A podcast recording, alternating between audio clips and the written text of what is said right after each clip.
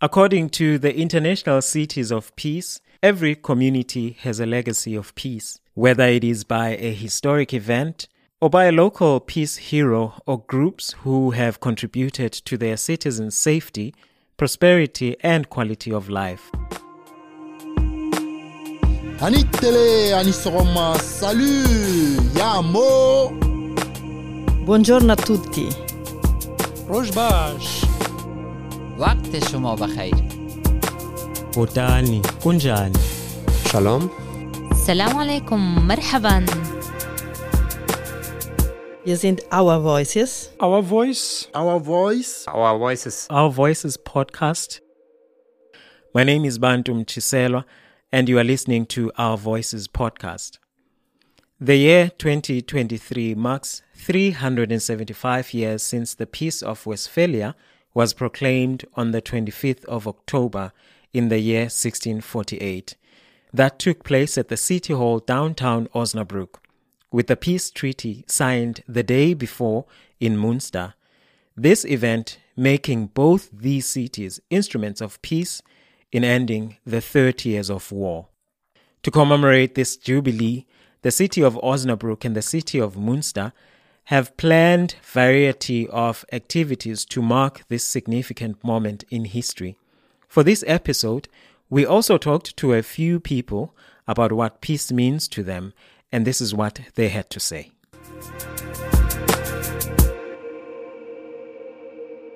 Frieden bedeutet für mich, ähm, mit meiner Vergangenheit und der Gegenwart ähm, Frieden geschlossen zu haben und mich selbst zu lieben, also der interne Frieden, aber Frieden bedeutet für mich auch Gerechtigkeit, ähm, Frieden in zwischenmenschlichen Beziehungen, Frieden in der Gesellschaft, in der Politik, in globalen Beziehungen.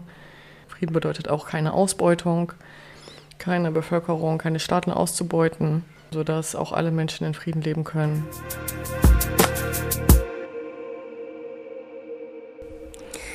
Ja, Frieden für mich als Person ist wirklich ähm, schwierig zu definieren, weil es definitiv mehr als nur eine bloße Abwesenheit von Krieg bedeutet.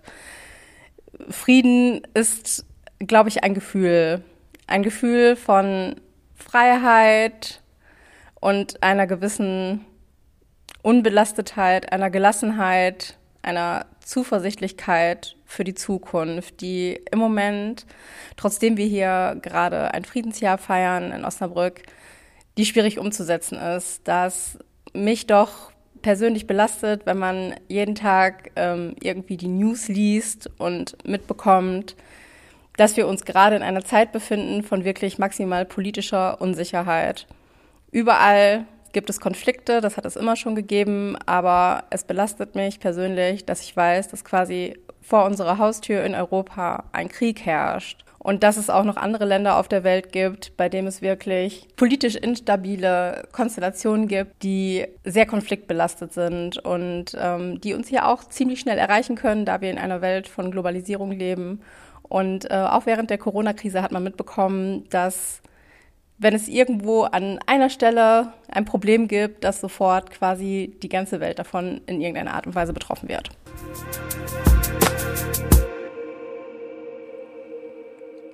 A lot of times we tend to exclude children in such conversations, forgetting that they are the future. So I took some time to ask my own son, Luis, what peace means to him, and this is what he had to say. Freude, Gesundheit, finde Freunde, eine Familie und dann noch und dann noch Spaß haben.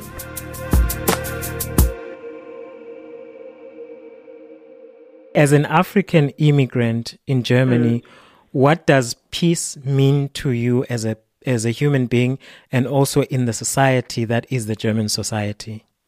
If I say this, it will sound very spiritual or spiritual for most people. Yeah. But I've learned at the age, at my age, I've learned that there's nothing that's outside yourself. Yes. The peace is in me, and it's always in me.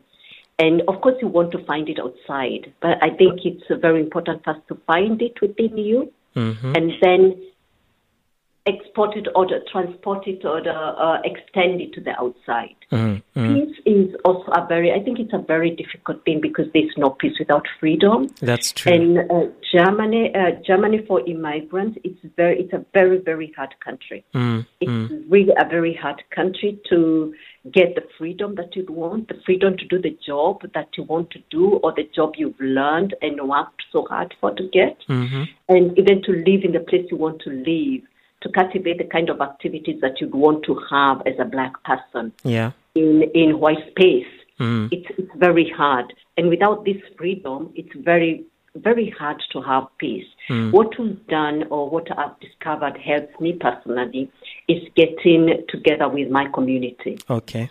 I've, I, I have friends who are mostly within the African community, and when we get together and have tea, have coffee together, and talk, we, we have the same experiences, and we can kind of strengthen each other through this kind of, you know, cafe chat. Mhm. Mhm. Yes, but uh, you first you have to have the peace in you. Peace in you, I think. Yeah. Mm. I mean, that's what I've discovered because I, I spent a lot of time in my youth or when I first came here trying so hard to change things. Mm, mm. And today I kind of know not to fight too much, Okay. but to be present where I can make Mm, a a difference. Like Mm. for me, being in school in this color, in this body, with my hair the way it is, Mm. that is for me a political statement. Yeah. Mm. And mm. uh, to be there, I have to fight every day. Mm. I fight the teachers, fight the city, fight the kids who are saying, "Oh, you're, you're black. How can you be a teacher?" Mm. You know. So Mm. I hear that of every day. By being there, I think I'm making an impact. Wow. I know. Making an impact without having to fight too hard. Yeah. And talking on this peace treaty and celebrating this jubilee of 375 mm. anniversary, mm. what changes, real changes that both the cities of Münster and Osnabrück can really impact on immigrants without just saying we are celebrating a jubilee of the peace treaty? What is the real thing that you would like to see changing for immigrants? I would like the immigrant to sit on the table, at the table, Mm. because you never have a seat at the Mm. big tables. We only have, we usually end up making our own because we are never invited in the big one. Mm. That we had a big scandal here about two years ago when they had uh, uh, on the television, a normal free cable television, television Mm. they had a debate about immigrants and the life they live in, in, in Germany. Mm. And they were all white people, all German, born German, without any immigrants who was there to talk about their experience. Yes. And the German was criticized for that very, very much. Mm. But they still haven't learned. Mm. Mm. There are no changes yet. And when you I was at the doctor a few minutes ago, and I was looking through the magazine. You know this magazine you find that the doctors. Yes. And everyone is white, and you have a black of a. Uh, they are they're enough prominent German black Germans. Mm. Mm. But if you have a picture of them, it's just like a little circle Mm. somewhere, Mm. and you never see any black faces. Mm. So you're still not. It's it's. There's a lot of fight from the society Mm. against inviting the immigrants on these tables. Mm. So what Yeah. I'm getting from you, for you, Mm. peace means that being in peace with yourself, Yes. and there's no peace without freedom. I and don't think there also, um, Mm. on top of that, immigrants have to be called into the table of decision making tables. There can never Yes. be decisions made without us. They have been, and uh, even now they are still, going on. Decisions Mhm. that are made Yeah. behind your back because you're not on those tables and you're not invited. Mm. You don't have a place. But what I've seen is people have given up and they're not starting their own table. Mm. Mm. But that will then continue this parallel Gesellschaft, Mm. parallel uh, uh, society community Yeah. that everyone is against. Mm. But if you don't, if you're not ready to get an empty, to give a, a, a- a chair to the community or to the different communities, then they, of course, they're going to make their own tables. We see that with the Turkish society. Yeah. Mm. They've made their own culture. They made their own table. And they comfortable And then how do you ever integrate, integrate, uh, integrate with the Germans? Mm. And Wow. maybe maybe that's what we need to do. Mm. Thank you Yeah. so much, Tammy. Wow.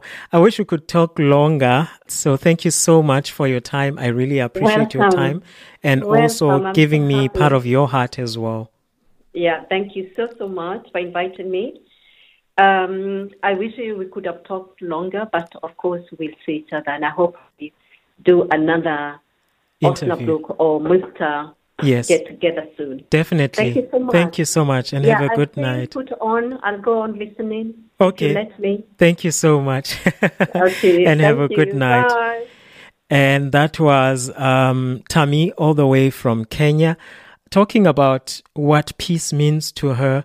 It is important for us to bring more immigrants, especially professionals who are in Germany, so that we can have a lot of representation in terms of people that we see um, that look like us. That's how a cohesive society is built. I hope you got some time to reflect and ask yourself the same question of what peace means to you. So please come and journey with me as I discover what peace means in the contemporary society and what peace means for the people of Osnabrück, especially those with a migration and refugee background. For peace is more than the absence of war. Join me on the next episode as we focus more on the topic of peace. Arrivederci e alla prossima volta. Masihlangane kwelizayo. بمینن بخیر و خوشی هتا جارکا دین ام به او امیشن وره خدا نگهدار تا بعد Görüşmek üzere, hoşça kal. ای لیتراوت مع السلامة نراكم في المرة القادمة До побачення, до наступного разу.